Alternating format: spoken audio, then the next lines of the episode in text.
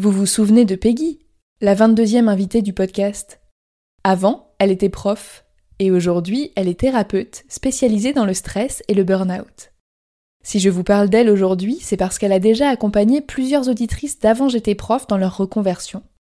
Et pour aller plus loin, elle a créé le programme Étincelle ta vie pour vous aider à changer de voie et de vie. Il s'agit d'un accompagnement d'un an qui va vous permettre de trouver votre nouvelle voie professionnelle grâce au bilan de potentiel. Mais ce n'est pas tout. Comme une reconversion demande beaucoup d'énergie et de motivation, Peggy vous aidera aussi à retrouver votre vitalité corporelle et émotionnelle pour oser faire le grand saut grâce à l'hypnose, la neuronutrition, la micronutrition et la cohérence cardiaque. C'est ce qu'elle appelle l'accompagnement tête, cœur, corps.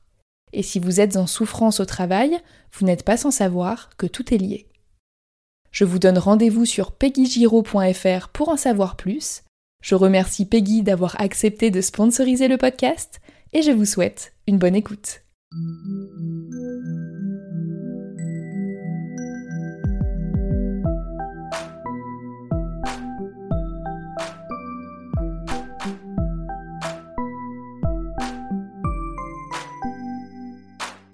Bienvenue sur Avant j'étais prof, le podcast des enseignants qui ont osé la reconversion.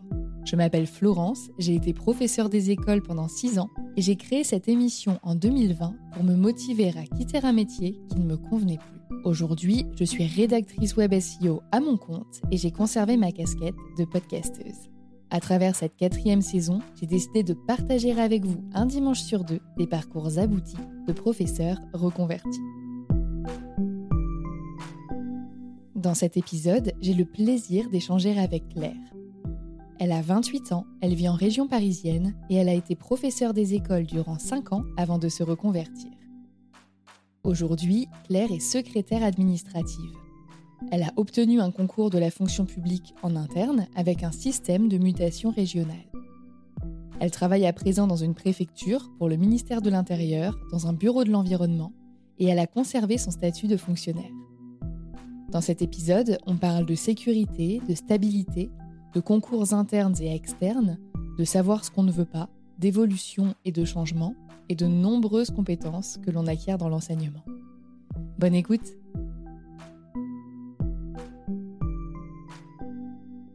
Bonjour Claire Bonjour je te souhaite la bienvenue sur le podcast. Et donc, comme je te disais hors micro tout à l'heure, je suis très contente de te recevoir puisque l'année dernière, il y a une personne qui s'appelle Isabelle, que je salue et que je remercie, qui a participé au financement de la saison euh, du podcast, de la dernière saison, et qui m'a demandé en contrepartie si je pouvais interviewer quelqu'un qui avait passé le fameux concours SANS. Donc je suis très contente de t'avoir trouvé. Merci à toi d'avoir euh, répondu à mon appel parce que j'ai eu du mal à trouver quelqu'un qui exerçait depuis plus d'un an pour avoir assez de recul et qui était d'accord de partager son expérience. Donc merci. Avec plaisir. Est-ce que pour démarrer, tu veux bien te présenter s'il te plaît? Alors, euh, je m'appelle Claire, j'ai 28 ans, j'étais professeure des écoles pendant 5 ans euh, avant de me reconvertir en secrétaire administratif.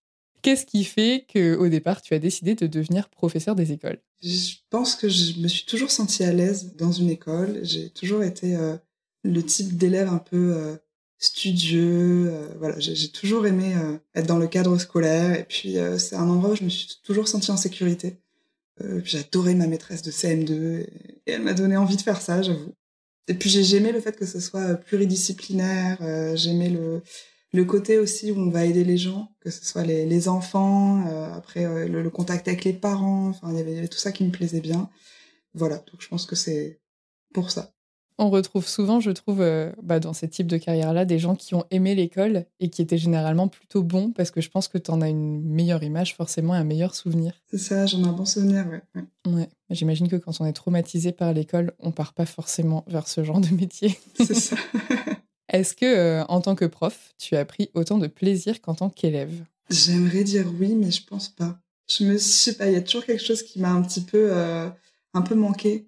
Et je me suis toujours sentie plus en sécurité et plus épanouie quand j'étais à l'école en tant qu'élève qu'en tant qu'enseignante euh, après.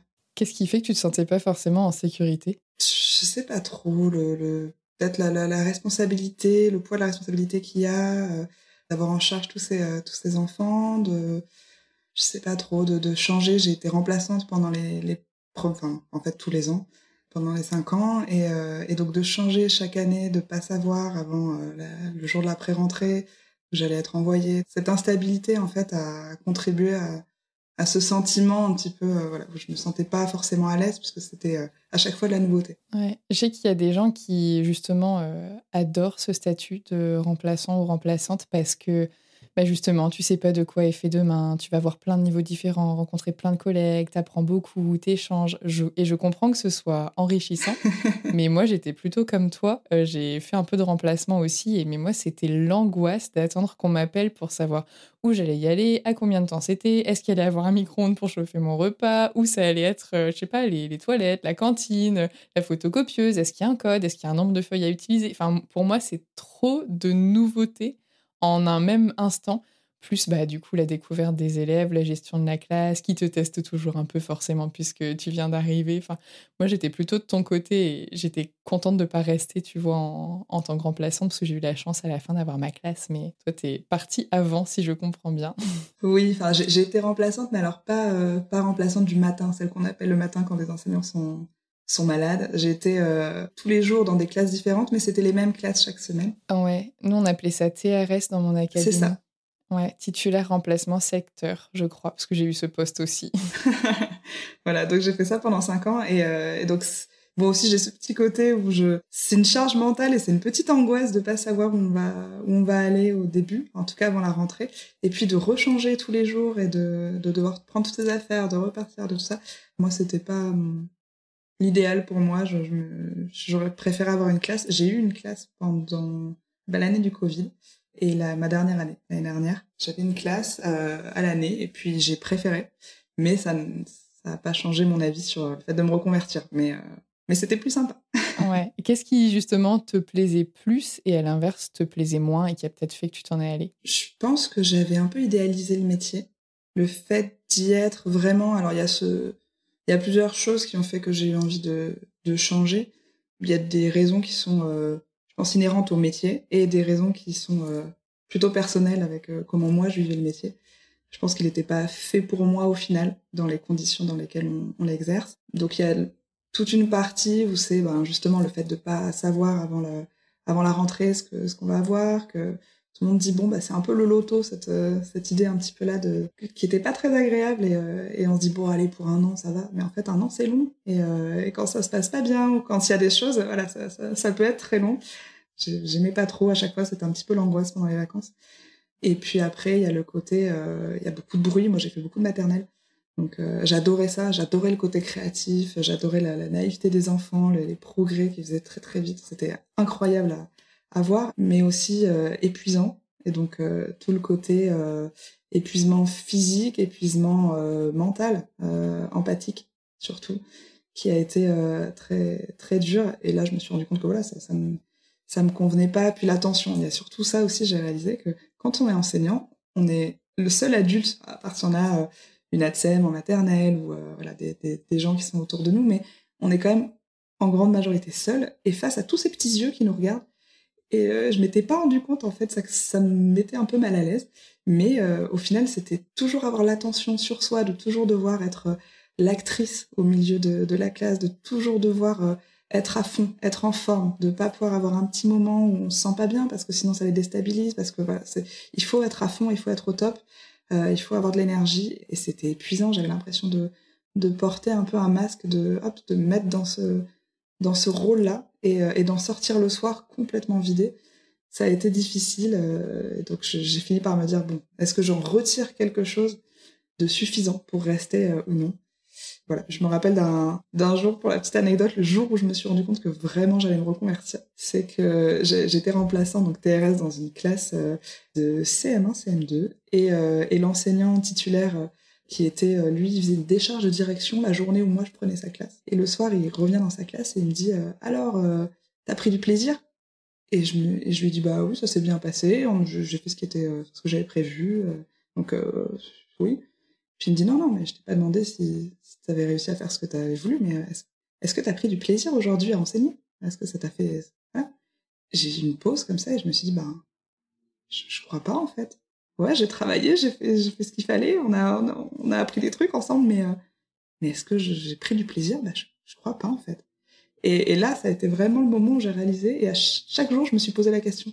Et, et finalement, les, moments de bonheur n'étaient pas forcément liés à l'enseignement, mais plutôt aux relations avec les gens, le fait d'autres choses en fait que j'essaye de récupérer maintenant euh, dans, mon autre métier. Mais, euh, mais c'est vrai que voilà, c'était ce moment-là, je me suis dit, aïe, il y a peut-être quelque chose qui va pas. Je trouve ça euh, à la fois dur parce que du coup tu t'en rends vraiment compte et tu n'avais peut-être pas prévu de te poser cette question à ce moment-là, dans ce contexte-là. Et à la fois je trouve ça beau parce qu'il y a quand même quelqu'un, un collègue, le directeur de ton école, qui s'est vraiment posé cette question-là et c'est rare de demander ça à quelqu'un, surtout quand tu connais euh, le rush que ça peut être dans une école. Après une journée de classe, chacun a sa journée euh, dans les pattes, lui de direction, toi d'enseignement. Ça pourrait très bien être euh, c'est bon, t'as fait tout ce qu'il y avait à faire, bah, bonne soirée à demain, tu vois.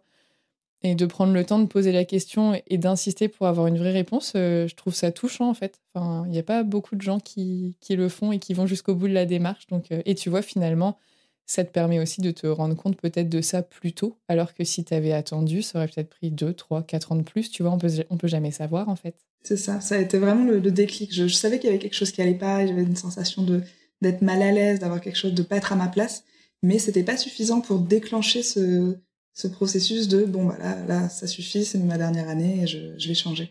Et cette question-là, en tout cas, ce, ce point de vue-là, vraiment a, été décisif euh, dans ma. Et est-ce que tu as attendu de savoir quoi faire après avant de partir ou est-ce que tu es parti en te rendant compte de ça et t'as cherché après? Oh non. non, j'ai voulu vraiment faire euh, faire attention et, euh, et j'avoue que j'aime pas trop prendre de risques, donc je j'ai pas sauté comme ça hop dans le vide. Euh, je m'en suis rendu compte, oui, vers le milieu d'année et j'ai et j'ai refait une année après pour mûrir le, mon projet de qu'est-ce que je vais vraiment faire euh, après. Euh, et, je pense que si j'avais pas eu le concours, je serais restée encore euh, une année de plus pour mûrir un autre projet. Je serais pas partie comme ça sans savoir ce que j'allais faire après. Mais je comprends parce que moi, je fais partie des gens qui, pareil, alors, à part les jours où vraiment ça allait pas, où je me disais, moi, je m'en fous, demain, je démissionne, même si j'ai rien. Au final, je le faisais jamais. Mais j'ai attendu, ouais, pareil, d'avoir un projet, d'avoir une idée de formation, de suivre quelque chose, d'être un peu stabilisé, on va dire, avant de vraiment démissionner. Comment as-tu découvert le concours euh, SAENS et comment tu en es arrivé à te dire que c'est quelque chose qui pourrait te plaire? Et est-ce que c'était une option parmi d'autres ou est-ce que c'était vraiment ton seul choix? Alors au début, je me suis vraiment posé la question de euh, est-ce que je change pour complètement autre chose? Est-ce que je pars dans le privé ou est-ce que je reste dans la fonction publique euh, qui me paraissait une solution plus sécurisante? Mais quelles sont mes options? Qu'est-ce que je peux faire? C'est là aussi où j'ai commencé à écouter euh, ton podcast, où j'ai commencé à regarder un petit peu euh, bah, ce que ce qu'avaient fait les gens, ce que, que, faisaient les profs après quand ils se reconvertissaient, euh, qu'est-ce qu'on pouvait faire en fait. Et donc j'ai pas mal cherché sur les réseaux sociaux, je suis allée sur des groupes sur Facebook, voilà pour essayer de, trouver des idées. Il y a pas mal de d'enseignants, de profs qui parlent de leur reconversion, qui donnent des idées, qui, qui disent ce qu'ils sont devenus. Donc ça, ça m'a, ça m'a beaucoup aidé et j'ai après essayé de faire des tests de personnalité, des trucs sur Internet pour voir un peu euh, vers quoi, vers quoi ça m'orientait. Souvent, c'était prof, je me disais, mais non, mais non. Voilà, et puis euh, après, je suis allée voir une psychologue du travail. Et puis, euh, ça m'a bien aidé aussi à savoir un peu ce que, ce que j'avais aimé dans le métier et ce que je voulais garder, ce, ce que je voulais plus. Ce que je voulais plus vivre. Est-ce qu'il y avait des valeurs qui étaient importantes pour moi et des choses qui vraiment euh, était rédhibitoire. Donc ça, ça a été, euh, ça a été important, je pense, de le faire. Et la notion justement de sécurité est beaucoup revenue. Et j'avoue que, voilà, je, l'ai déjà dit, j'aime pas trop prendre de risques. Et surtout, en plus, j'étais en, en, projet de recherche de maison. Et euh, on allait acheter avec mon conjoint. Et donc, c'était pas le moment de partir dans quelque chose qui m'angoissait un peu. Et donc, j'avais plein d'idées, plein de choses qui m'intéressaient, que j'avais envie de faire. Et puis, finalement, petit à petit, j'ai rétréci un peu le, le, le champ parce que, voilà, avec je voulais être décoratrice d'intérieur. J'adore tout ça, mais après, je me suis dit, ah, auto-entrepreneur, ou euh, ouais, mais bon, après, c'est un métier passion. Est-ce que j'ai envie encore d'un métier passion où je vais penser qu'à ça tout le temps? Ah, J'ai du mal à m'arrêter. En plus, quand on est enseignant, on, le sait, hein, on, travaille beaucoup, il y a une charge mentale qui est énorme et on est tout le temps en train de penser à ça. Et je me suis dit, bon, bah, est-ce que je vais repartir dans un métier où je vais y penser tout le temps? Peut-être pas, c'est peut-être pas la, bonne idée.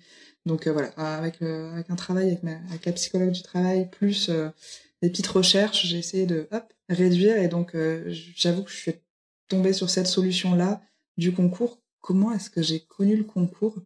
Ma belle-sœur a passé le concours CNS. Elle, elle, travaille, dans une université. Et donc, j'avais cette idée en tête de me dire, euh, ça pourrait être une possibilité. Et puis aussi, quand, euh, on envoie des petits mails à nos, secrétaires de circo, je me disais, mais il y a bien des gens dans ces bureaux et ça reste quand même lié à ce qu'on fait. Donc, ça pourrait être intéressant, ça. Et puis oui, j'ai travaillé aussi euh, dans une école qui était près d'un bah, de l'école de prof.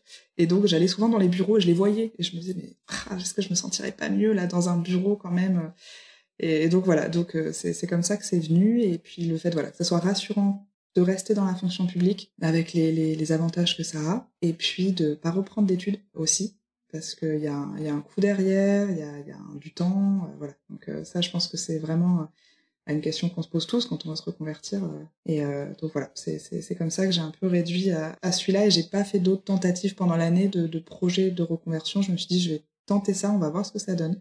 Et, euh, et, si ça marche pas, si ça me plaît pas, on verra. Et je suis pas à l'abri de changer un jour encore, mais mais là pour l'instant c'est ce qu'il me fallait, quelque chose de plus sécurisant et, et rester dans la fonction publique sans reprendre d'études. Ouais, je trouve que quand on a changé une fois, Déjà, on se rend compte qu'on n'est pas obligé de faire le même métier toute sa vie. Et surtout, on se rend compte qu'on est capable de changer une deuxième ou une troisième fois et que c'est pas grave en fait. on peut très bien euh, changer d'avis, découvrir un nouveau métier, avoir euh, d'autres besoins. Tu vois, tu parlais même de bah, la stabilité. Si vous aviez avec ton conjoint un projet d'achat, c'est vrai que ben, moi j'ai démissionné, je me suis mise à mon compte, mais j'avais déjà acheté mon appartement avant avec mon copain. Donc, j'ai pas cette question-là à se poser. Et en fait, selon notre profil, on se pose pas les mêmes questions. Alors après, il y a toujours le si, tu vois, j'ai toujours des gens qui vont me dire ah mais moi je peux pas, j'ai un crédit, moi je peux pas, j'ai des enfants. Et c'est vrai qu'il y a des situations où c'est très complexe. Mais il y en a, il y en a aussi, et c'était mon cas où je me disais marrant, mais le crédit, comment je vais faire? En fait, je me mettais plus de peur et de pression que ce qui était nécessaire. Mais bah, je pense que sauter dans l'inconnu, c'est toujours un peu terrifiant aussi, tu vois, et c'est normal. Il vaut mieux, des fois, avoir un peu trop peur et trop anticiper plutôt que de partir euh, foncer la tête baissée et puis se retrouver un peu dans la panade aussi derrière, tu vois. Parce qu'après, on n'en a pas un bon souvenir et on n'est pas prêt de changer une deuxième fois quand ça se passe comme ça. Mais oui, il y a bien moyen, effectivement, comme tu le prouves d'ailleurs, de sécuriser son départ, de le penser en amont, de s'organiser, euh, et heureusement, quelque part. T'as passé un concours, du coup, le fameux concours CNS, j'imagine. C'est ça. Alors, j'ai passé le, concours. Alors, moi, plus spécifiquement, parce que je suis en région parisienne. En plus, je déménageais. Je changeais de région euh, cette année-là. Donc, ça a été vraiment le moment de, tout changer. Je me suis dit, allez, je change, j'achète une maison, je change de région, hop, je change de métier. Et, en plus, du coup, voilà, partir en région parisienne, j'avoue que ça m'angoissait aussi d'être prof en région parisienne. C'est un peu le cliché, mais euh, voilà, il y avait cette petite angoisse. Et donc, j'ai passé le concours à Paris. Et à Paris, c'est pas juste le concours CNS, c'est euh, interministériel. Donc, il s'appelle SACN, exactement, secrétaire administratif de classe normale. Et il englobe et le, concours euh, éducation euh, nationale, enfin, enseignement supérieur, hop, CNS, plus euh, tous les autres ministères. Donc, il est un peu plus large. Donc je l'ai passé en interne parce que j'avais 4 ans d'ancienneté dans la fonction publique, donc j'ai pu le passer en interne. Je me suis quand même posé la question parce qu'on peut aussi le passer en externe. Je vois souvent des, enseignants qui se demandent euh, est-ce que je dois le passer en interne, en externe? Il y a cette question de, des épreuves qui sont différentes en interne ou en externe. Et donc euh, voilà, moi j'ai décidé de le passer en, interne parce qu'il y a une épreuve de moins dans le concours. Il y a un petit dossier en plus, euh, mais c'est un dossier où on parle de nous en fait. Un rapport un petit peu sur ses expériences professionnelles. Et moi, ça me mettait plus à l'aise en fait de parler de mes expériences et de montrer en quoi les expériences en tant que professeur des écoles peuvent être utilisables dans un autre domaine que de bosser en plus de ma classe pour passer une épreuve en plus. Ça, c'était, c'était difficile. Là, pour le coup, j'avais ma classe à plein temps.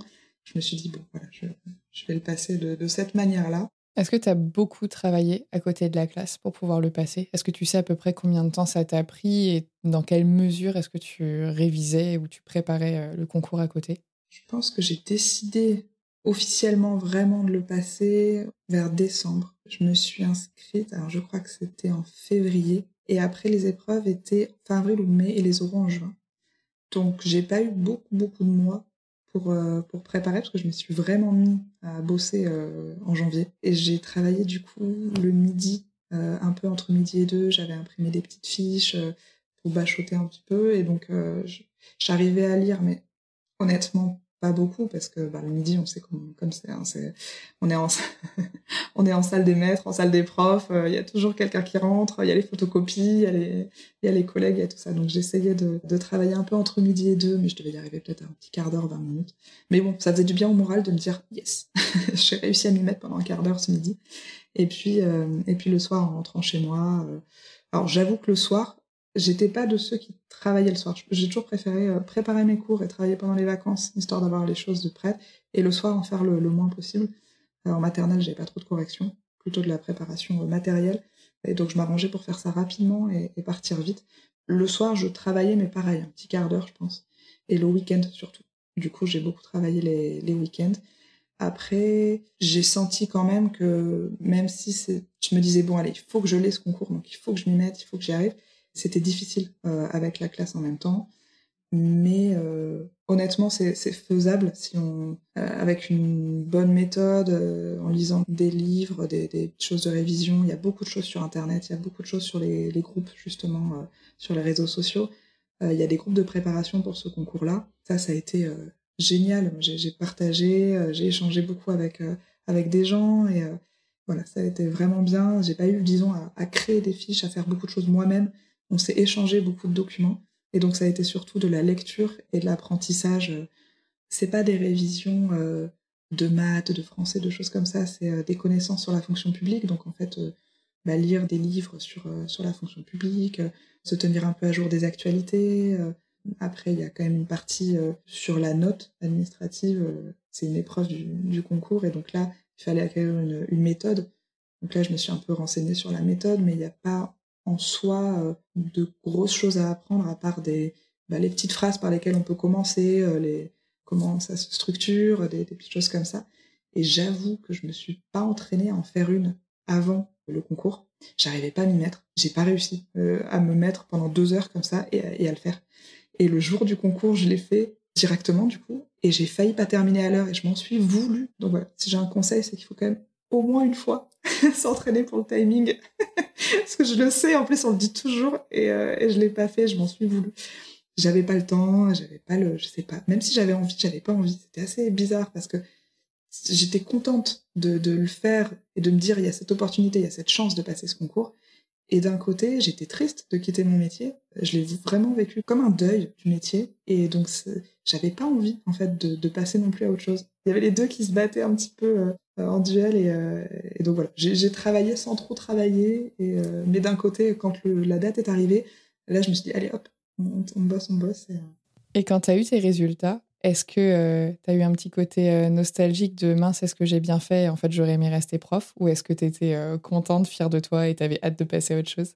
Un mélange des deux. Disons que j'ai aucun regret. Je me suis, je me suis pas dit ah non, je voudrais rester. Pas du tout. Mais comme je te disais, j'étais triste.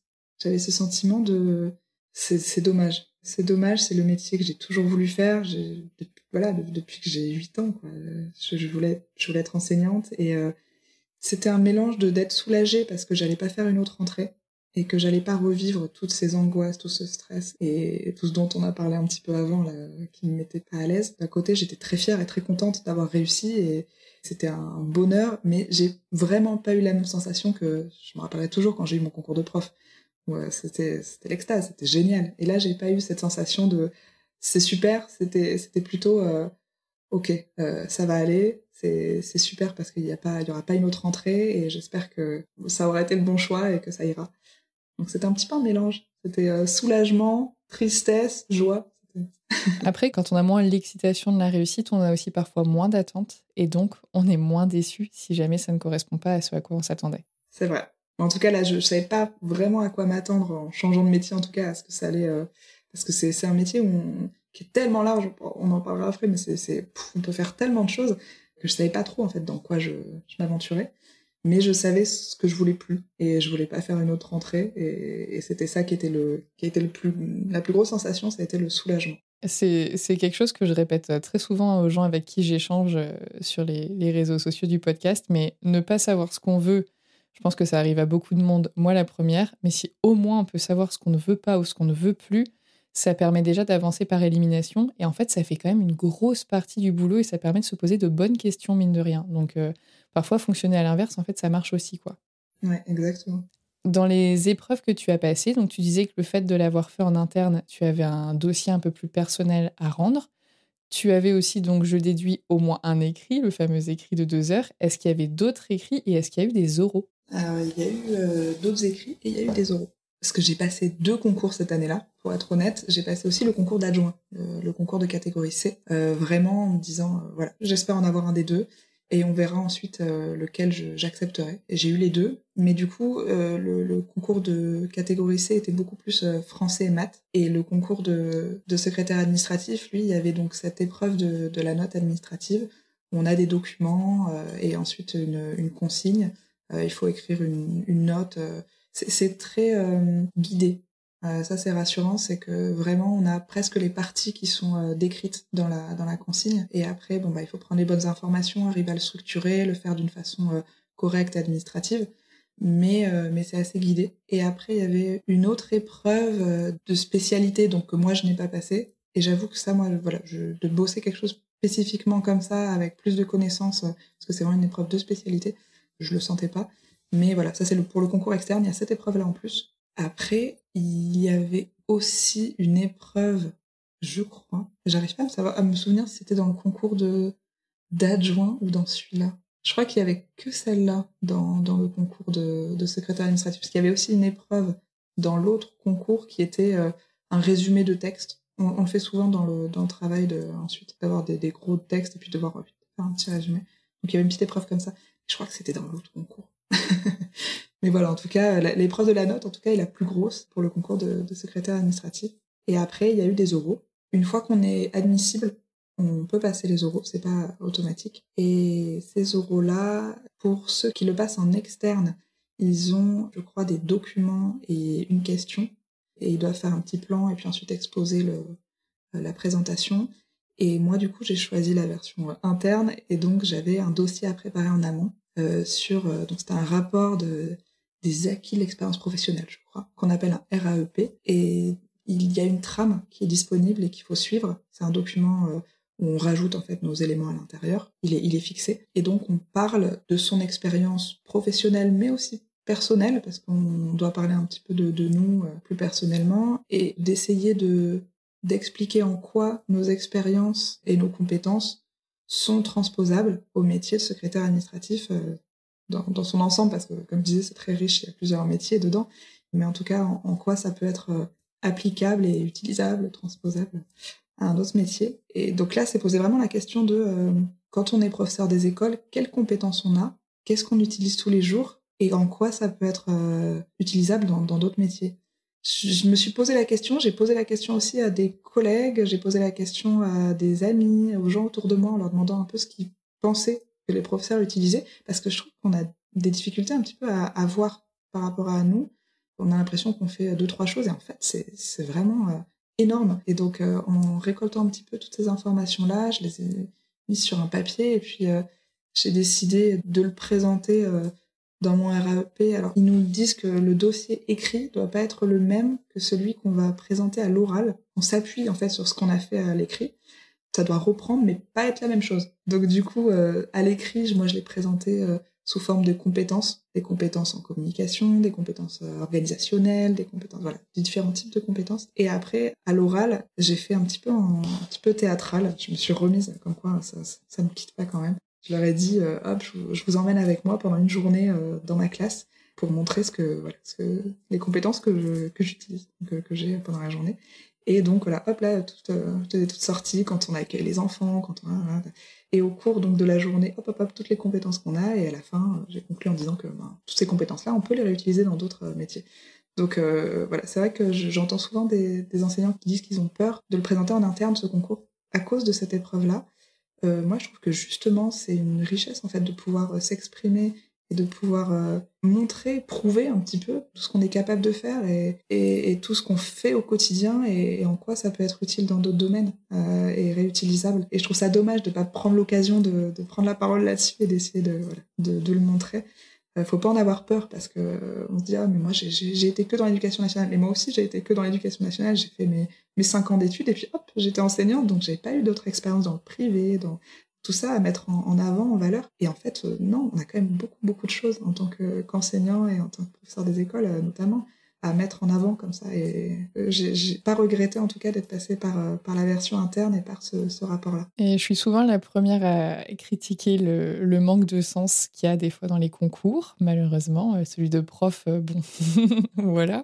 Mais là, je trouve que vraiment c'est une belle épreuve parce que pour moi, ça a du sens.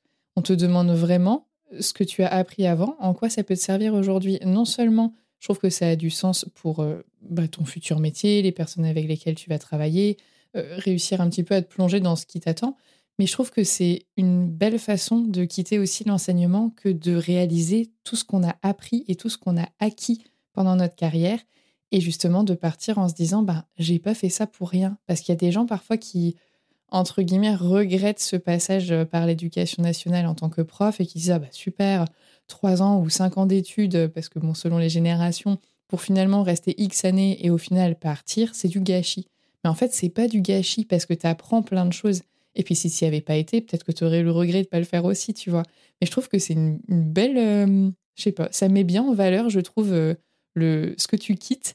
Et c'est vraiment positif pour ce que tu vas trouver au final. Et même pour toi en tant que personne, et tu parlais tout à l'heure aussi euh, bah, de la psy du travail qui a pu t'accompagner dans la reconversion. Je trouve que se poser ces questions-là de tout ce que ça t'a apporté comme métier, je trouve que c'est une belle question et ça doit faire du bien en fait d'avoir toutes ces réponses-là. Je pense que ça donne aussi de la confiance, quoi. Tout à fait. Ça m'a fait beaucoup de bien en fait d'arriver à les lister et de me rendre compte. Ça, ça fait du bien un peu ouais, à la confiance en soi aussi parce que on est dans ce dans cet état d'esprit où on se dit mais j'arriverai pas à faire autre chose. En fait j'ai fait des études pour faire ça et donc je, je sais pas quoi faire d'autre. Il va falloir que j'arrive à acquérir de nouvelles compétences et tout ça. Mais est-ce que je vais y arriver? Est-ce que c'est et toujours maintenant j'avoue quand je vois des, fiches de poste je me dis mais ça je sais pas le faire c'est pas possible.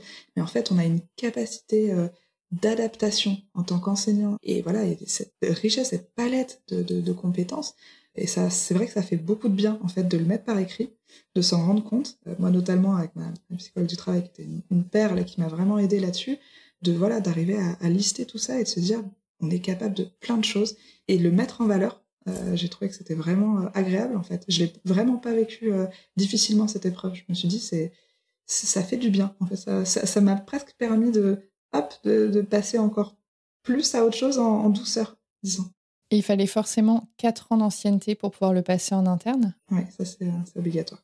D'accord. Et j'ai d'autres petites questions, mais euh, purement pratiques. On est d'accord que comme tout concours de la fonction publique, il est gratuit, ce concours-là? Tout à fait. Et est-ce que tu le passes euh, d'un point de vue régional ou national? Alors c'est un concours qui est régional. Moi, je l'ai passé du coup euh, en Ile-de-France, mais je me suis inscrite dans une académie par contre. On s'est inscrit dans une académie parce que comme il y a le CNS qui est inclus dedans, on peut être affecté dans l'éducation nationale et donc il faut choisir une académie parce que pour l'éducation nationale, il est académique. Pour les autres ministères, il est régional, mais pour le ministère de l'Éducation nationale, il est académique. Ça peut être rassurant pour les, gens qui ne veulent pas s'éloigner trop de chez eux s'ils passent vraiment le concours spécifique. Euh, ça dépend des régions en fait. Il y a des régions qui n'offrent pas euh, ce concours interministériel parce qu'il y a, bah, y a que l'éducation nationale qui offre des postes dans cette région-là. À ce moment-là, le concours est SANS et euh, on s'inscrit dans son académie et on restera dans son académie. Nous, du coup, en Ile-de-France, c'est régional, mais je me suis quand même inscrite dans l'académie de Paris parce que je me suis dit si je si je choisis ou si en tout cas je finis euh, dans le ministère de l'Éducation nationale, je préférerais être affectée euh, dans, dans l'académie de Paris.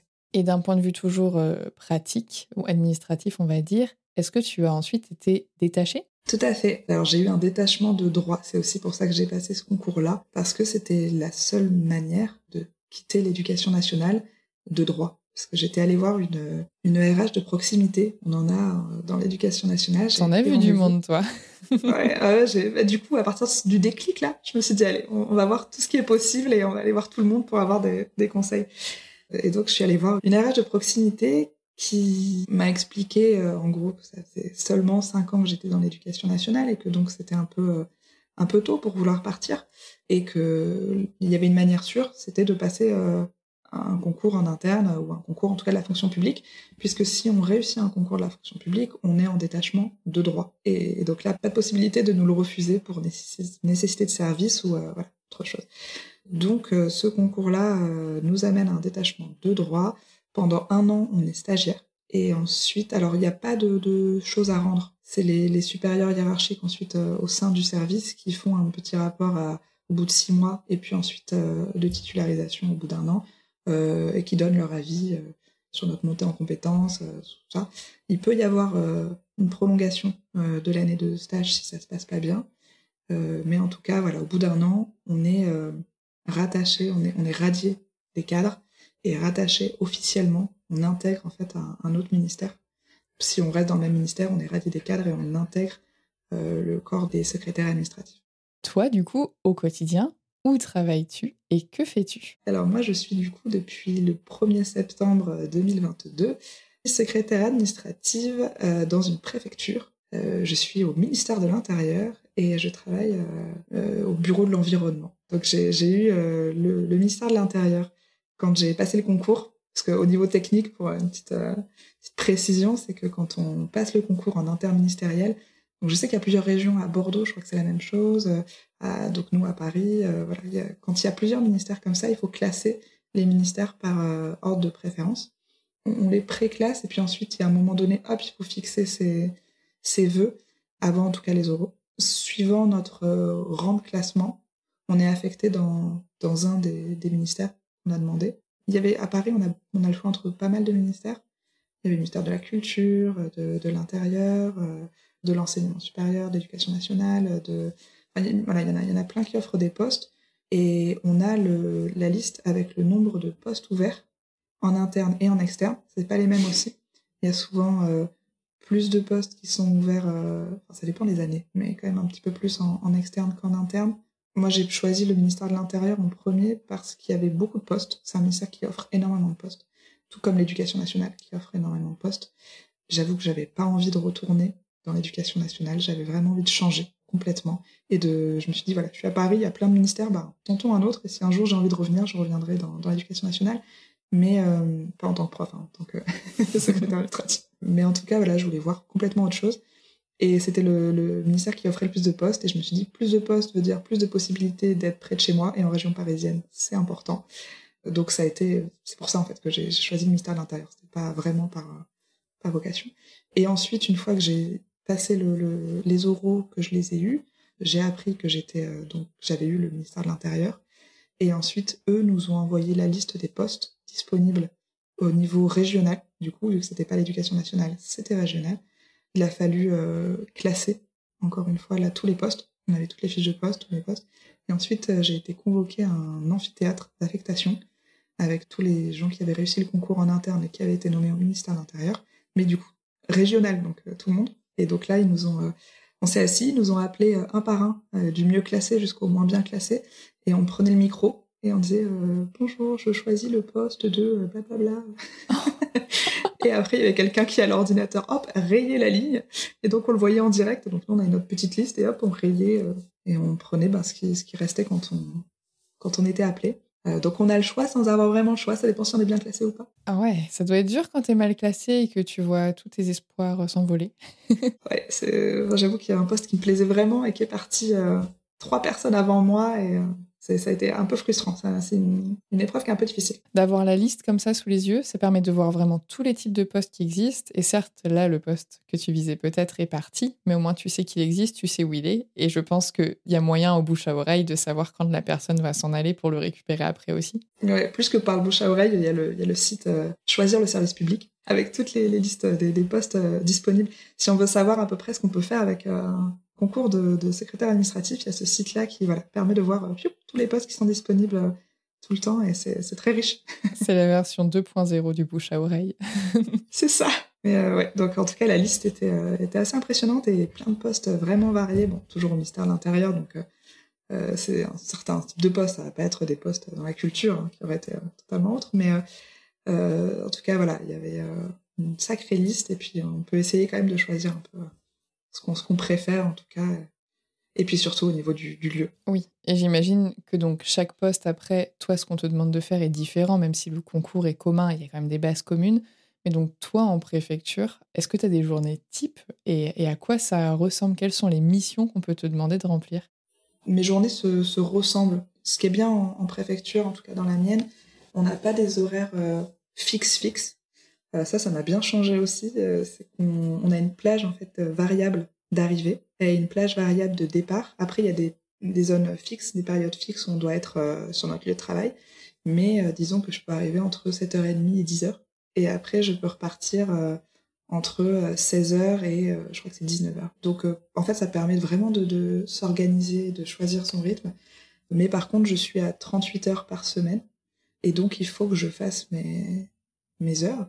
J'ai un badge, je badge. Ça, ça m'a aussi changé la vie d'avoir mes horaires qui sont comptés. Et mes heures sont comptées. Et si je fais des heures sup, et eh ben, elles sont là, elles sont comptées et je peux les récupérer. C'est incroyable. Et donc, euh, donc voilà. Donc, il y a ce, cette flexibilité-là sur les arrivées et les départs qui n'existe pas dans tous les postes euh, de B. Là, moi, c'est en préfecture parce que je travaille pas euh, directement avec le public. Mais il y a des endroits, et je sais, pas dans l'éducation nationale, les postes, euh, bah, si c'est sur les horaires d'arrivée des élèves et de départ, bah, on, voilà, on est obligé un petit peu d'arriver à certains horaires. Donc ça, c'est ça dépend vraiment des postes. Pareil pour les heures par semaine, je sais que nous, au ministère de l'Intérieur, là, je suis à 38 heures, mais on pouvait faire le choix de choisir 38 euh, heures et demie ou un peu moins. Enfin voilà, on pouvait choisir un petit peu euh, ça. Et quand on est à la police ou à la gendarmerie, il y a euh, c'est 40 heures euh, et demie. Ça dépend encore une fois où on atterrit. Il faut quand même se renseigner parce qu'il y a des spécificités par rapport à tous les postes. Il y a des postes où il y a des astreintes, il y a des postes où il n'y a pas d'astreintes, il y a des postes à l'éducation nationale notamment, il y a des, logements. il y en a où on est obligé d'être sur place. Donc, donc voilà, il y a des, des petites choses comme ça. il vaut mieux se renseigner un petit peu. Après, on sait que quand on est nommé sur un poste, on, peut changer. C'est ça aussi qui est sympa. Donc c'est pas fixé. Il faut pas se dire je veux pas passer ce concours parce que euh, je risque d'être sur un poste euh, où je vais euh, devoir faire des astreintes ou, alors je vais devoir vivre sur place ou tout ça. C'est pas forcément le cas. Et si c'est le cas, c'est pendant un petit peu de temps, mais pas voilà. On peut, changer. Voilà. Et après, donc j'arrive et moi, j'instruis des dossiers, je traite des dossiers liés à l'environnement. Je fais ça. Je suis sur l'ordinateur. C'est vrai que c'est un métier où on est on a beaucoup hein, devant un ordinateur. Moi, c'était pas quelque chose qui me qui me repoussait. J'ai un bureau à moi toute seule, je suis dans le calme. j'entends une école dans le bas et euh, j'entends les enfants à la récréation. Mais, euh, mais je suis, euh, moi, dans mon bureau, voilà, toute seule. Et, après, je travaille avec mes collègues aussi. C'est un travail qu'on peut faire seul. C'est toujours bien, et surtout, là, de, vu que je connais pas du tout, d'apprendre avec les autres, de poser des questions. voilà. En tout cas, moi, je me sens pas seule au travail. J'ai mes collègues autour quand même. Voilà, après, euh, j'ai mes 7h36 à faire dans la journée. Alors plus ou moins, hein, parce que si je fais pas 7h36 pile, c'est pas grave. Euh, je peux rattraper euh, dans la semaine, dans le mois. voilà, c'est pas grave. C'est de l'instruction de dossiers, c'est des vérifications de pièces administratives. Quand il y a des personnes extérieures qui déposent des dossiers, ben, on vérifie que, tout correspond bien, qu'ils ont les, bonnes pièces. on travaille aussi avec d'autres d'autres administrations, notamment avec la transition écologique, avec le ministère de la transition écologique. Donc voilà, on a des retours de leur part et on doit, euh, euh, bah, nous, en préfecture, écrire des arrêtés préfectoraux. Euh, du coup, j'ai appris à écrire des arrêtés préfectoraux, qui n'étaient pas du tout mon domaine. Je suis sur un poste très juridique. Et moi, je n'ai jamais voulu faire de droit et je suis pas très à l'aise avec le droit. Mais pour autant, c'est un poste qui est extrêmement intéressant, qui est très enrichissant. On, apprend et on est capable de le faire. En tant qu'enseignant, encore une fois, on s'adapte à tout et on apprend vite. Et, donc, ça, ça, se passe bien, même si c'est un, un domaine complètement différent et euh, qui, peut être un petit peu impressionnant au début euh, si on est aidé et puis on a voilà, de, la formation euh, sur le terrain et puis ensuite qui, qui, est proposée sur les horaires de travail. Et donc ça, c'est voilà, c'est super.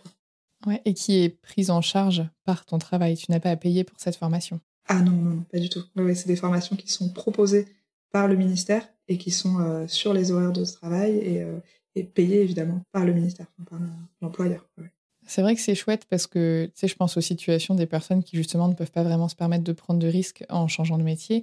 Au final, là, tu peux, alors c'est du travail, je dis pas le contraire, mais tu peux préparer ton concours tout en restant en poste.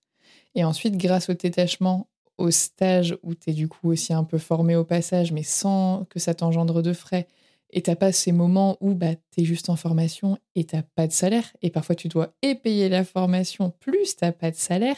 Et ensuite, tu vois, ça peut être vite compliqué. Et là, je trouve que ça regroupe quand même beaucoup de critères qui sécurisent dans une reconversion. Et autant, moi, c'était pas du tout ce que je cherchais parce que c'est pas des. J'ai pas vraiment de, de problème avec l'insécurité et l'instabilité. Au contraire, je trouve que moi, ça me fait un peu vibrer, tu vois. Mais après, ma situation aussi fait que je peux me le permettre. Si j'avais euh, trois ou quatre enfants à charge, je voilà, pas le même discours non plus. Mais du coup, je comprends là quand on parle, je me dis mais c'est génial qu'il y ait ce genre de reconversion là possible parce que ça permet de sécuriser tout ton parcours du moment où tu te dis je vais changer au moment où tu prends ton poste en fait. Et ça, c'est génial quoi. Ouais, totalement, totalement. Ouais. Même au niveau euh, du salaire, alors c'est toujours une question parce que parce que du coup, je suis toujours sur les groupes et il y a des, gens qui viennent me poser des petites questions. Et, c'est vrai que je suis toujours un petit peu euh, partagée euh, sur le fait que ce soit euh, rassurant pour certaines personnes parce qu'il y a, oui, certes, le, le process et le chemin est stable et donc rassurant. On, est sûr de voilà d'avoir un poste, d'être formé, que ça va bien se passer, de garder un travail. Mais par contre, au niveau du salaire, c'est plus avantageux pour les enseignants qui se reconvertissent dans leurs euh, premières années, enfin les premières, les dizaines de, premières années, euh, qu'après. Pour les reconversions un peu plus tardives, la perte de salaire peut être là. Quoi. Il y en a qui perdront du salaire. Moi, ça n'a pas été le cas. Au contraire, j'ai gagné en salaire, pas mal, euh, en changeant, alors que bah, du coup j'ai changé de catégorie. J'étais A et maintenant je suis B. Et pour autant, je gagne mieux ma vie maintenant. Et donc, je pense que c'est le cas pour ceux qui, comme moi, étaient à un échelon, parce qu'il y a reprise en fait de l'ancienneté. Ça, c'est très intéressant aussi de le savoir, c'est qu'il y a voilà, il y a cette reprise d'ancienneté qui fait que euh, on ne perd pas tout ce qu'on a fait avant. Quand on, on arrive euh, chez les secrétaires administratifs, on récupère notre indice majoré euh, qui est sur la, la, feuille de salaire. Il est repris à l'indice euh, égal ou supérieur. Et c'est comme ça que moi je me suis retrouvée, alors ça faisait donc euh, cinq ans que j'étais enseignante, et donc je me suis retrouvée hop à l'échelon, euh, l'avant-dernier échelon de secrétaire administratif, donc je suis pas encore tout en haut, mais je suis à juste avant quand même. Donc j'ai pas perdu du coup beaucoup en salaire parce que je, suis dans les voilà à la fin de, de secrétaire administratif, mais j'étais pas très très haut dans les enseignants non plus.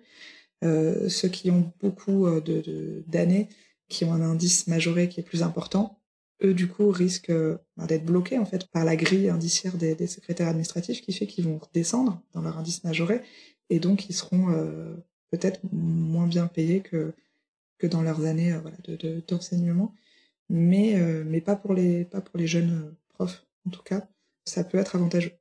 Ouais, parce que là, toi, tu dis que tu es déjà presque en haut de la grille, alors que bah, tu es encore toute jeune, enfin, tu es au début de ta carrière, tu vois. Il se passe quoi quand, si toi, tu arrives tout en haut? Ça se fait automatiquement avec les années. C'est comme quand on est prof, euh, au bout de, quelques années, hop, on, on monte un échelon. Et euh, après, il y a possibilité de passer des, euh, concours internes pour changer de, classe.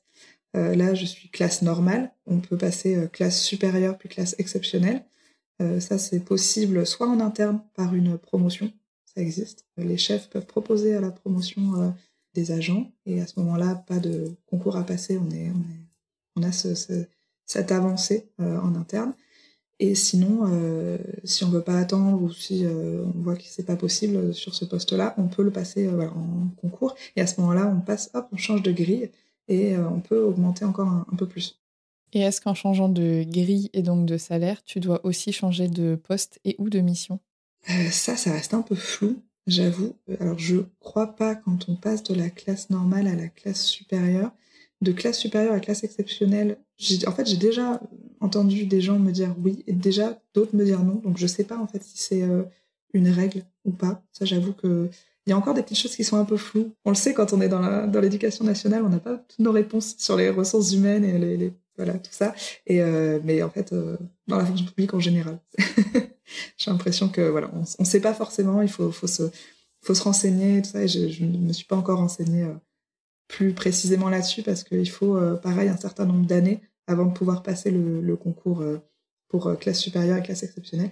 Et moi, comme je recommence en tant que B, il va falloir que j'attende un petit peu avant de pouvoir repasser les, les concours internes. Et donc du coup, je ne me suis pas encore plongée là. Ouais, non, c'est normal. Et puis c'est bien aussi, tu vois, que tu prennes le temps de te faire ton expérience avant de décider est-ce que tu veux te remettre à passer des concours? Enfin, t'as peut-être pas envie d'en passer tous les deux ans non plus, tu vois. c'est sûr. Est-ce que, euh, en termes de vacances, tu as autant de vacances que quand euh, tu étais prof? Non, forcément pas. Mais j'en ai quand même euh, pas mal. C'est aussi une des choses qui a fait que voilà que Je suis restée aussi dans la fonction publique, je sais que c'est sécurisant à ce niveau-là. On a des, ben, on a les, les, congés euh, annuels, les 25 jours, plus euh, des, des, RTT, en fonction du nombre d'heures qu'on fait par semaine. À 38 heures par semaine, j'ai mes 25 congés plus 16 RTT. Ok. Ah oui, et puis ça se pose sur les 5 jours de la semaine, ça prend pas en compte les week-ends. Oui, tout à fait. Ça ne prend pas en compte les week-ends et ça se pose quand on veut. Ça, c'est euh, aussi génial de pouvoir partir hors vacances scolaires. Quand on n'a pas d'enfants, c'est, c'est, sympa. Et euh, après, ça, encore une fois, ça dépend des postes. Si on est en présence de public ou euh, dans l'éducation nationale, je sais qu'il y a des, services où ils sont obligés de prendre pendant les vacances scolaires une semaine, trois semaines l'été, voilà. Donc, mais d'un côté, ça peut être aussi un choix quand on a des enfants de se dire bon bah voilà, au moins je suis sûre que pendant les vacances scolaires, j'aurai une semaine avec mes enfants et, et l'été un petit peu aussi. C'est pas mal aussi, ça dépend ce qu'on veut. Voilà, je, préférais les avoir hors vacances scolaires pour euh, partir plus facilement euh, en vacances et je peux le faire maintenant et c'est très agréable. Ouais. Mais encore une fois, c'est chouette parce que par le choix de son poste avec un même concours, tu peux te retrouver avec non seulement des missions différentes, mais des manières de fonctionner différentes et donc adapter ça aussi à ta vie privée euh, plus facilement. Quoi. Exactement, totalement. Puis si un poste ne convient pas à ce niveau-là, encore une fois, on peut changer et voilà, faire évoluer en fait ces, conditions-là. Si un jour j'ai des enfants et que ben, finalement je préférerais avoir ces vacances scolaires-là, ben, pourquoi pas demander un poste dans l'éducation nationale bah, Ça peut arriver, hein, qui sait? Et est-ce qu'il il euh, y a des choses qui te manquent ou que tu regrettes de ton passé, du coup, dans l'éducation nationale? Les enfants et leur, euh, la naïveté, le, leur énergie. Ça, j'avoue que ça me, ça me manque. Parce que je, aussi, j'ai pas d'enfants, je pense. Et donc, j'en côtoie pas au quotidien. Mais c'est vrai que ça, ça me, ça me manque un petit peu ce contact-là avec les enfants, qui me plaisait bien, qui était fatigant, mais qui me plaisait bien. Et puis le contact avec le, public en général, parce que là, je suis dans un service qui est, où je suis pas du tout en contact avec, euh, avec du public. Donc je me sens utile, mais pas euh, en direct. Et ça, ça me manque un peu, j'avoue. Euh, de, d'avoir ce, les discussions avec les parents le matin, le soir, de vraiment avoir des échanges comme ça. Et ça, ça, ça, ça manque un peu. Si tu voulais euh, changer de poste pour peut-être quelque chose où il y a plus de public, est-ce que c'est possible Et est-ce qu'il faut repasser un concours ou pas? Et est-ce que tu dois attendre, euh, tu sais comme nous par exemple, il y avait des dates pour demander une dispo ou un temps partiel ou la mutation, etc. Comment ça se passerait pour toi si tu voulais changer de poste? Alors quand on arrive sur un poste, il est attendu qu'on y reste 2-3 euh, ans. C'est comme ça, on reste... Après, c'est possible de demander à changer avant, mais il est attendu de rester 2-3 ans. Et après, on peut demander à, changer de poste n'importe quand. Il y a des campagnes de mobilité, euh, alors il y a des campagnes officielles à certains moments de l'année, euh, avec beaucoup de postes, et on appelle ça voilà, les, campagnes classiques. Mais après, il y a aussi des campagnes qu'on appelle au fil de l'eau. Et là, c'est tous les postes euh, où les gens partent régulièrement, et donc les postes sont vacants tout au long de l'année, et on peut postuler en permanence, en fait, quand on veut sur, euh, sur les postes. On n'est pas, pas obligé d'attendre le 1er septembre ou la fin de l'année. Euh, pas du tout. Et ces postes-là, justement, on peut les voir donc, sur le site euh, Choisir le service public. Il y a toutes les, toutes les offres de, postes. Il faut, alors, on peut demander au sein du même ministère. Et à ce moment-là, on reste, c'est juste un petit changement de poste. On peut demander même au sein de, moi, je sais que je pourrais choisir un autre poste au sein de la même préfecture si je voulais changer aussi en interne. Et là, on a un peu plus de visibilité sur les postes, justement là, le bouche à oreille. et là, c'est voilà, c'est un peu plus simple et on voit plus, on peut aller, disons, euh, poser des questions, observer un petit peu comment ça se passe. Mais il y a totalement aussi la possibilité de changer de ministère et, euh, demander un poste dans totalement autre chose. Et à ce moment-là, euh, alors je sais pas si c'est un détachement ou si c'est juste une, situation d'activité dans un autre ministère. Je sais pas exactement comment il le comment il le formule au niveau du, contrat. Pense que ça marche un petit peu comme, un détachement où on est pendant, pendant quelques temps euh, sur un autre ministère et puis euh, il y a, peut-être au bout d'un moment il faut être attaché euh, à, l'autre ministère et quitter son ministère d'origine. Pareil, là aussi, c'est très rassurant. Il n'y a pas de, risque au niveau des, postes, des changements de postes et tout ça. Et encore une fois, on, est formé en arrivant, donc pas d'inquiétude là-dessus. Mais il y a possibilité de, changer au bout de, de quelques temps euh, et si ça se passe pas bien, évidemment, plus tôt. Hein, les, gens sont à l'écoute au niveau des, des, RH. Ça se fait et c'est rassurant de pouvoir le faire tout le temps et de pas attendre de date euh, précise chaque année. On loupe pas un coche dans l'année. Est-ce que tu saurais me confirmer, parce que j'ai été faire un tour l'autre jour sur Internet et je cherchais la fameuse place de l'emploi public, est-ce que c'est bien choisir le service public qui l'a remplacé? Oui, c'est ça. Ok, parce que je, trouvais bizarre, je ne trouvais plus la place de l'emploi public, mais à la place, je tombais sur choisir le service public, puis ça ressemblait quand même vachement au même concept, et j'étais pas sûre que ça allait remplacer ou si c'était quelque chose de complètement euh, différent. Non, c'est la même chose, ça a juste changé de nom. Merci bien. et bah écoute, on arrive à la fin de l'interview et j'aimerais te demander pour conclure, est-ce que tu saurais compléter la phrase Avant j'étais prof, aujourd'hui je suis Avant j'étais prof, aujourd'hui je suis euh, apaisée. Oh, ça fait du bien à entendre. C'est beau, je trouve. Ouais, je me sens vraiment euh, apaisée en tout cas. Plus de temps pour moi, plus de. Encore une fois, voilà, je sais pas, ce concours-là, euh, comme je disais, il y a tellement de possibilités, tellement de postes, qu'en fait, c'est une porte de sortie et une porte d'entrée en même temps. C'est la fin de quelque chose, mais c'est la, c'est le début de tellement de, d'autres possibilités et c'est extrêmement agréable. Il y a plein de, de, de possibilités, de, de, de postes différents. Ça fait du bien parce qu'on se sent encore une fois capable de faire autre chose. On est valorisé, on est capable de s'adapter, de changer de poste. Ouais, je me, je me sens bien, je me sens mieux. Je me sens toujours pas vraiment à ma place, à ma place parce que c'est un poste que j'ai choisi sans choisir en sortie de concours. Et comme je disais, c'est un poste qui est très juridique. Moi, je suis pas, voilà, je c'est pas ma, ma tasse de thé le droit, mais euh, je sais que je pourrais changer. Et en tout cas, j'ai ce que j'ai voulu et euh, ce que je veux, surtout ce voilà, je sais que je voulais avoir du temps pour moi le soir. Euh, maintenant, quand je rentre chez moi, je j'ai plus de travail. Je travaille pas sur mes sur mes heures de, de, repos. Euh, je travaille pas le week-end. Pendant les vacances, les vacances sont vraiment des vacances. Je rentre plus le soir euh, en ayant mal à la tête, en étant fatiguée.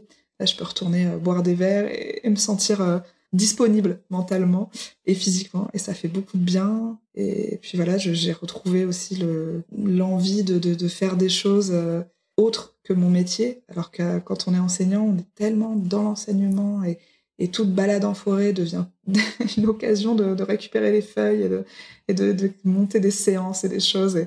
Et, on pense à ça en permanence, quoi. Et, euh, et, on y met vraiment toute notre énergie, tout. Je sais que c'est cliché, tout le monde dit ça, mais c'est vrai que c'est la réalité, quoi. Et ça, je l'ai plus. Et euh, en fait, ça dégage une charge mentale que j'avais, le poids de la responsabilité, le poids de la classe, le poids de tout ça, hop, qui s'en va. Et, euh, et en fait, je suis plus disponible pour plein d'autres choses. Et ça, ça m'a fait beaucoup de bien. Ça me fait plaisir euh, à écouter. Je pense que ça fera plaisir à beaucoup de monde de se dire qu'il y a une autre vie possible en dehors de celle qui ne nous plaît plus forcément. Parce que bah, t'es passé par là, je suis passé par là, beaucoup de gens sont passés par là. Et, euh, et voilà, c'est un processus qui peut parfois être long, qui n'est pas toujours facile. On a parfois le temps de s'organiser avant de changer. Et puis parfois, ben, c'est quand on arrive au burn-out, à l'épuisement professionnel et qu'il est un peu tard. Mais quoi qu'il en soit, je commence à avoir reçu beaucoup de profils de personnes différentes euh, sur ce podcast et j'ai l'impression qu'il y a toujours moyen de moyenner, comme j'aime le dire. Donc euh, voilà, c'est toujours possible. C'est plus ou moins difficile, mais ça m'a l'air d'être toujours possible. Et, euh, et puis bah, j'en profite pour te remercier d'avoir répondu présente à mon appel parce que même si moi, je ne me serais pas personnellement tournée vers d'autres euh, métiers qui sont liés au fonctionnariat, au service public, etc. Parce que moi, je voulais vraiment mon indépendance et faire mes petits trucs dans mon coin. Je me rends compte que mes auditeurs et mes auditrices, eh ben, elles et eux, ils adorent quand je fais ce type d'épisode-là parce qu'il y a une sécurité que moi, j'ai pas forcément en tant qu'auto-entrepreneur, mais dont je n'ai pas besoin, mais que beaucoup de personnes euh, recherchent. Et ce que je comprends de mieux en mieux aussi en prenant de l'âge, puis à force d'échanger avec les gens, je pense.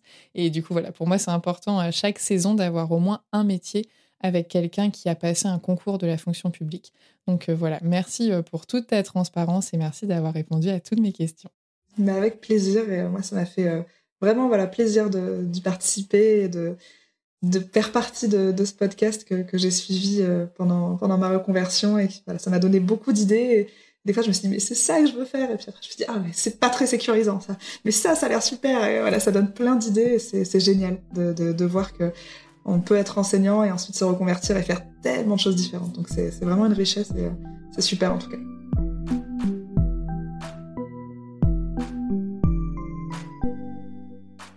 Merci d'avoir écouté cet épisode jusqu'au bout. S'il vous a plu, abonnez-vous pour ne pas rater les prochains. Pour m'aider à faire connaître le podcast, vous pouvez le noter et le commenter sur votre application d'écoute. Et je vous invite également à le partager avec vos proches, vos collègues et sur vos réseaux sociaux.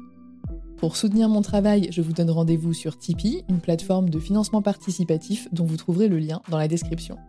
Les dons y sont possibles à partir d'un euro, et comme l'an dernier, je remercie du fond du cœur toutes les personnes qui soutiennent ce projet et grâce à qui vous avez pu écouter un nouvel épisode aujourd'hui. Retrouvez l'actualité du podcast sur Instagram et Facebook, at avant prof, ainsi que les sujets abordés dans la description de l'épisode. Et pour en savoir plus sur les coulisses de l'émission ou sur ma propre reconversion, inscrivez-vous à la newsletter. À bientôt!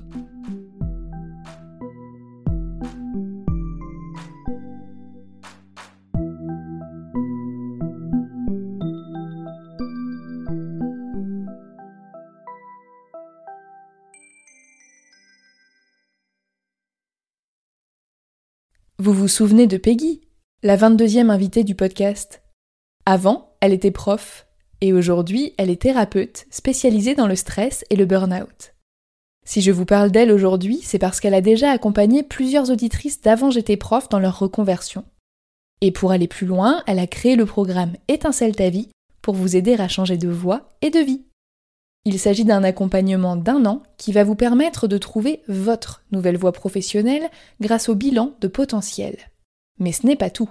Comme une reconversion demande beaucoup d'énergie et de motivation, Peggy vous aidera aussi à retrouver votre vitalité corporelle et émotionnelle pour oser faire le grand saut grâce à l'hypnose, la neuronutrition, la micronutrition et la cohérence cardiaque. C'est ce qu'elle appelle l'accompagnement tête, cœur, corps. Et si vous êtes en souffrance au travail, vous n'êtes pas sans savoir que tout est lié. Je vous donne rendez-vous sur peggygiro.fr pour en savoir plus. Je remercie Peggy d'avoir accepté de sponsoriser le podcast et je vous dis à très bientôt.